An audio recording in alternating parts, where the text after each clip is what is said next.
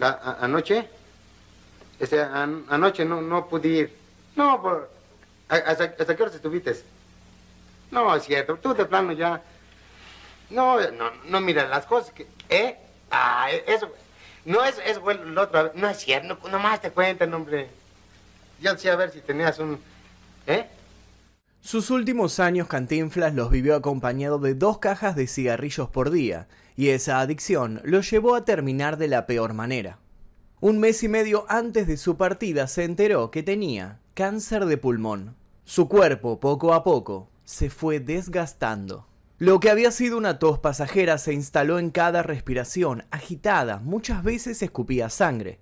La pérdida de peso involuntaria y el dolor en el pecho fueron síntomas que marcaron su decrepitud. La enfermedad lo obligó a pasar sus últimos días en cama. Casi nadie sabía qué era lo que le pasaba porque él así lo había pedido. Prefería mantener reservado su estado de salud. Hay quienes dicen que su cuerpo se fue desgastando más y más hasta llegar a pasar sus últimos momentos sin poder hablar. Pero por otro lado, existen muchas versiones que señalan que Cantinflas pasó sus últimas horas de vida definiendo los detalles de su herencia cuya repartición ya estaba estipulada desde el testamento. Pero no nos adelantemos, hablaremos de eso más adelante. Con el cáncer pulmonar completamente activo, sufrió un ataque al corazón que apagó su vida. La gente que había hecho reír lo lloró por mucho tiempo y su familia padeció una supuesta maldición que inició el 20 de abril de 1993, el día que murió Cantinflas. Pero antes de comenzar, me gustaría que ustedes mismos me cuenten aquí debajo en los comentarios. ¿Recuerdan alguna frase típica de Cantinflas? ¿Cuál fue la primera película de él que vieron? ¿Qué recuerdos tienen de este actor? Compartamos todos aquí debajo nuestros propios recuerdos, a ver si tenemos eh, momentos en común que hayamos vivido viendo sus películas y riéndonos con sus bromas. Ahora sí, comencemos. Cantinflas tenía una forma de hablar irracional, incongruente, y que al fin y al cabo terminaba diciendo absolutamente nada, y de esta manera fue que inventó un modo de expresarse, un lenguaje propio. Señor general, mi general, es el momento que quería yo y había deseado para para, no, no, no para lo mismo, sino para esto que voy a decir. Hay, hay momentos en la vida en que usted sabrá, como ustedes se imaginan, pues no, bueno, eso son cosas que... Su tonada de barrio lo ayudó a acercarse a su público y por sobre todas las cosas, a sentirse ellos identificados. Cantinflas vivió una infancia humilde, pero eso no lo alejó de su sueño. Incluso llegó a ser reconocido por muchísimas estrellas del espectáculo, como Charles Chaplin y hasta Johnny Depp hizo su biopic. Demos comienzo a esta historia que tiene como final un giro inesperado.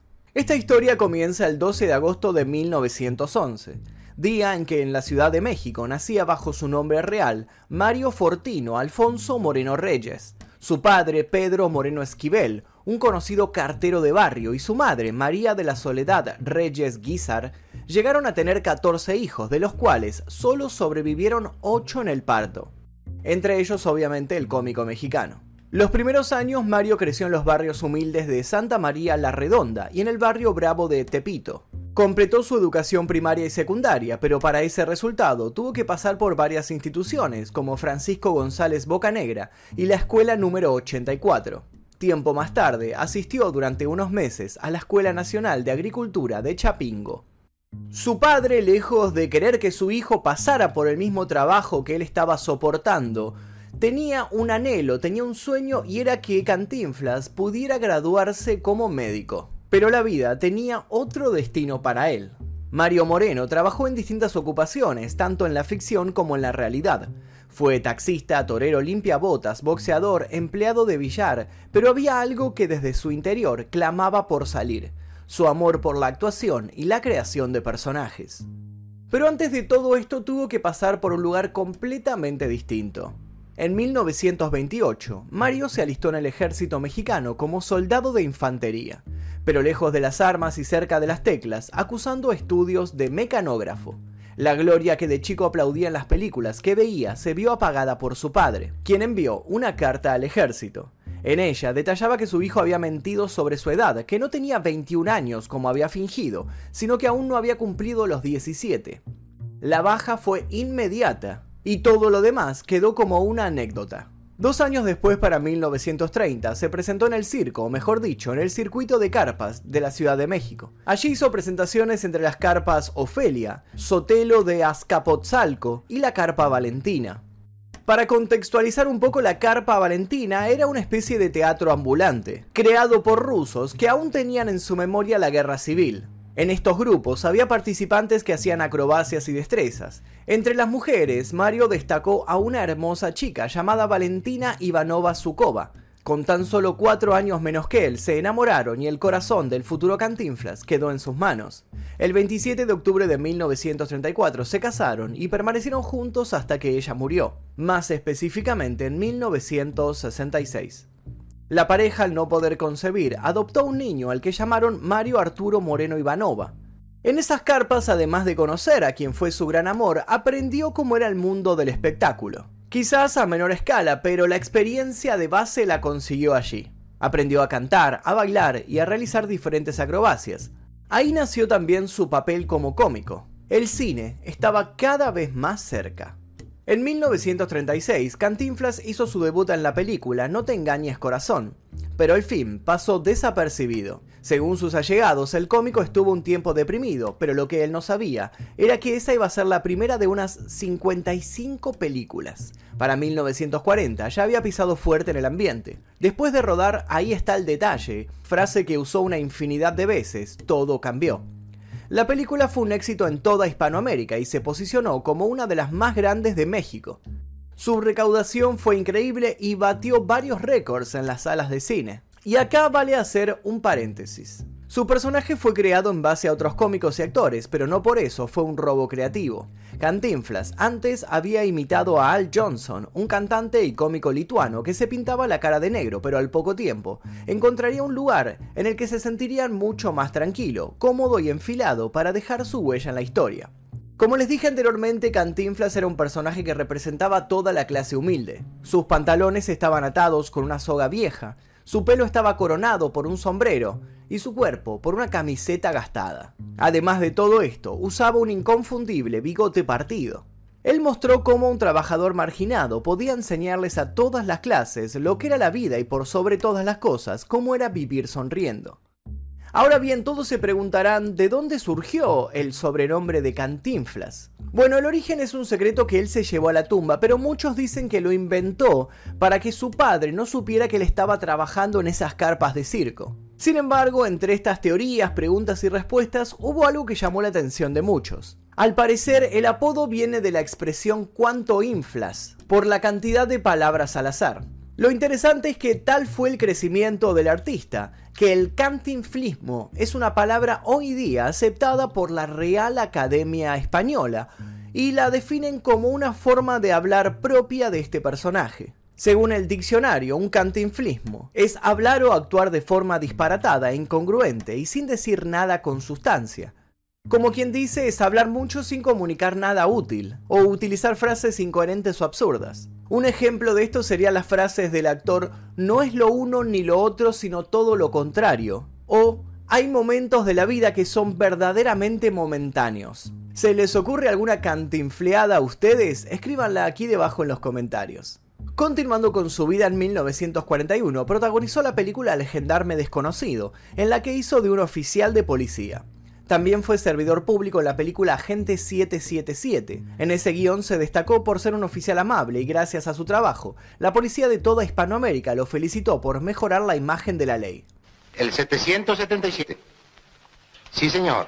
Al joven Matías Curado lo tengo aquí detenido por el asunto del pulque y no lo suelto por muy curado que sea. ¿Cómo? Pues, señor, yo hago... No, señor. Estoy haciendo cumplir la ley. Para eso me pagan, señor. No acepto regalos. Entre las experiencias personales también fue torero y eso le dio un plus a su papel en el film Ni sangre ni arena. En esta sátira su papel rompió las taquillas de varios países americanos. Ligado a la actuación pero desde otra perspectiva, en 1944 Cantinflas fue presidente de la Asociación Nacional de Actores y fue el primer secretario general del Sindicato de Trabajadores de la Producción Cinematográfica. Gracias a su aporte logró mejorar las condiciones de contratación del personal de los estudios de filmación. Incluso dirigió una huelga. Claramente tenía una visión conservadora, pero su costado popular siempre lo hizo volcarse por los desprotegidos. En la década del 40 dejó atrás las compañías mexicanas y firmó un contrato con Columbia Pictures. Luego de esto, su carrera no hizo más que despegar.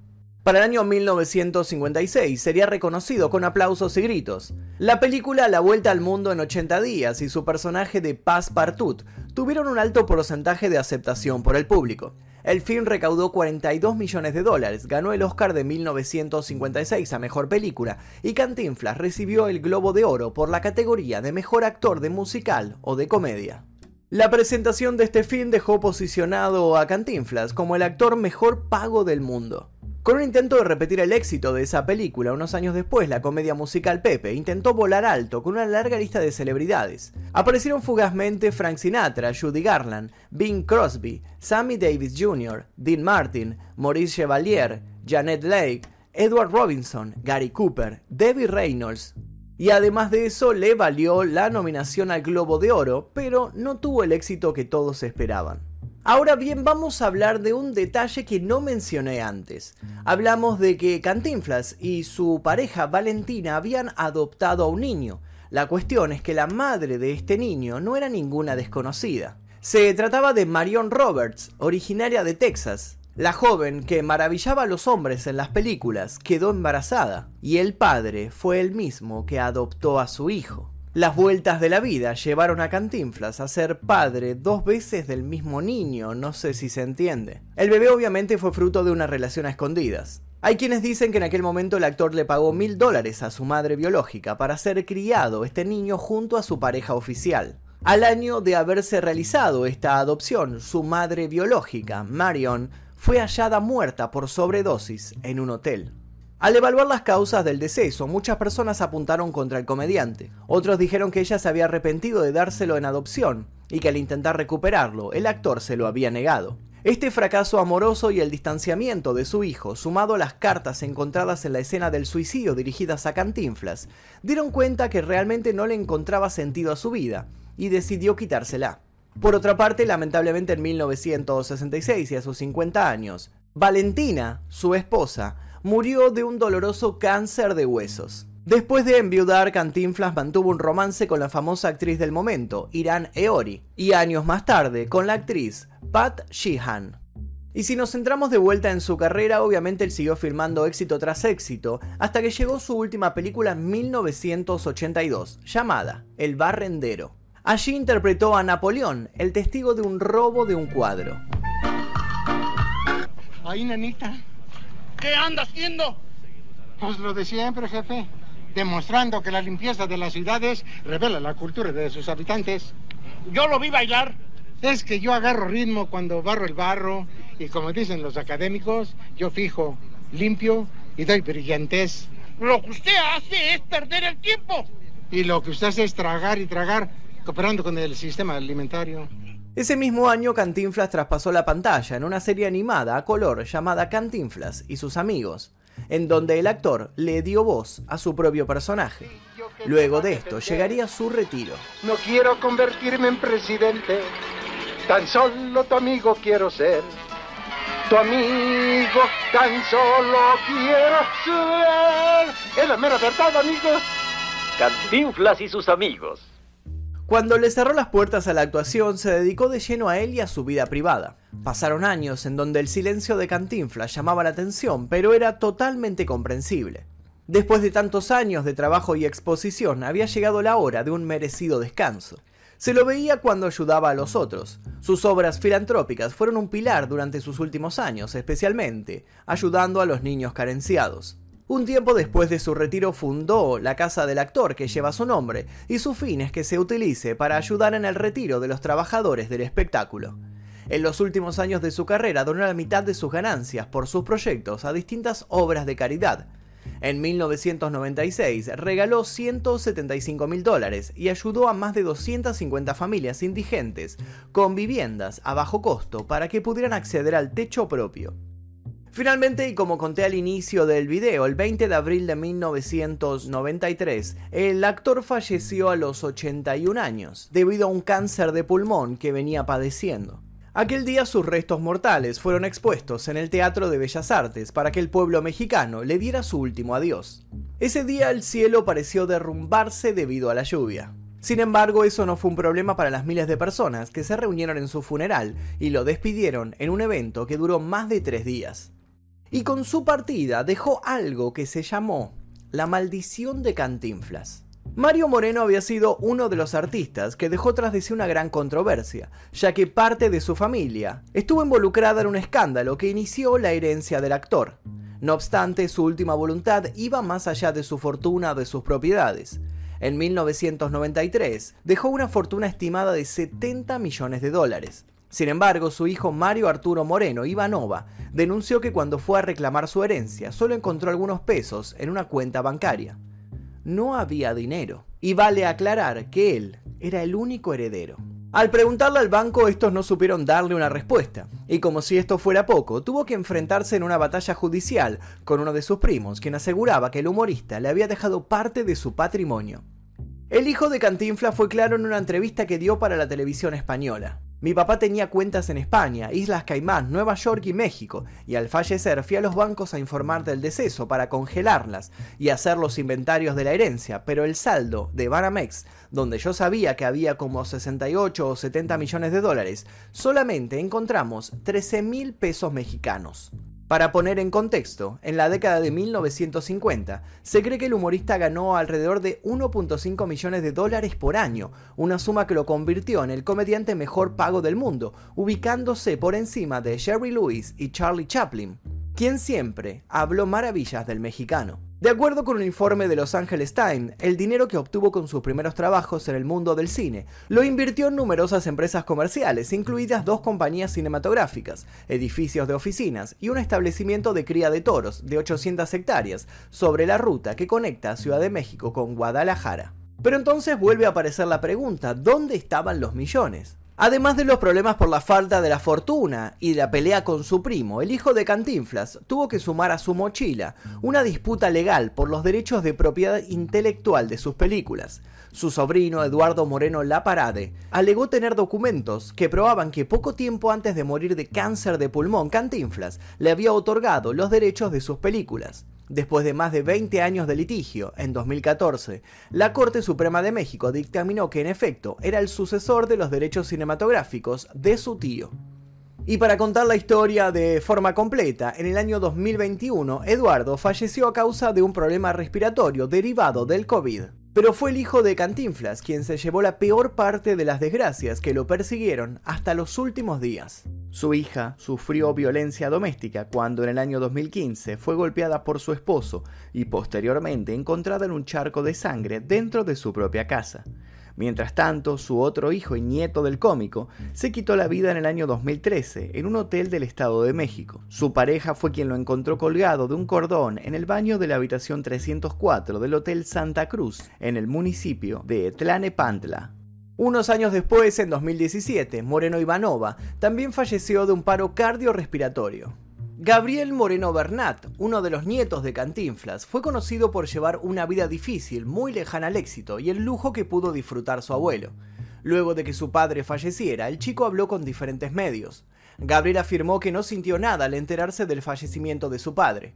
La relación entre ambos no fue fácil, puesto que el propio chico confesó que su padre, Mario Moreno Ivanova, fue quien lo indujo a que consumiera drogas, según sus propias palabras, para que se hiciera hombre.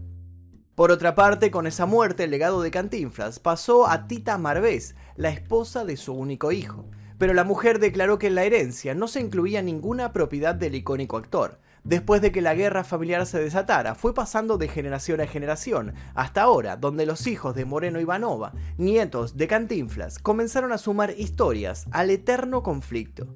Los integrantes que aún están con vida siguen buscando la forma de salvarse de la maldición, además de tratar de encontrar dónde fue a parar la fortuna de uno de los mayores cómicos de México.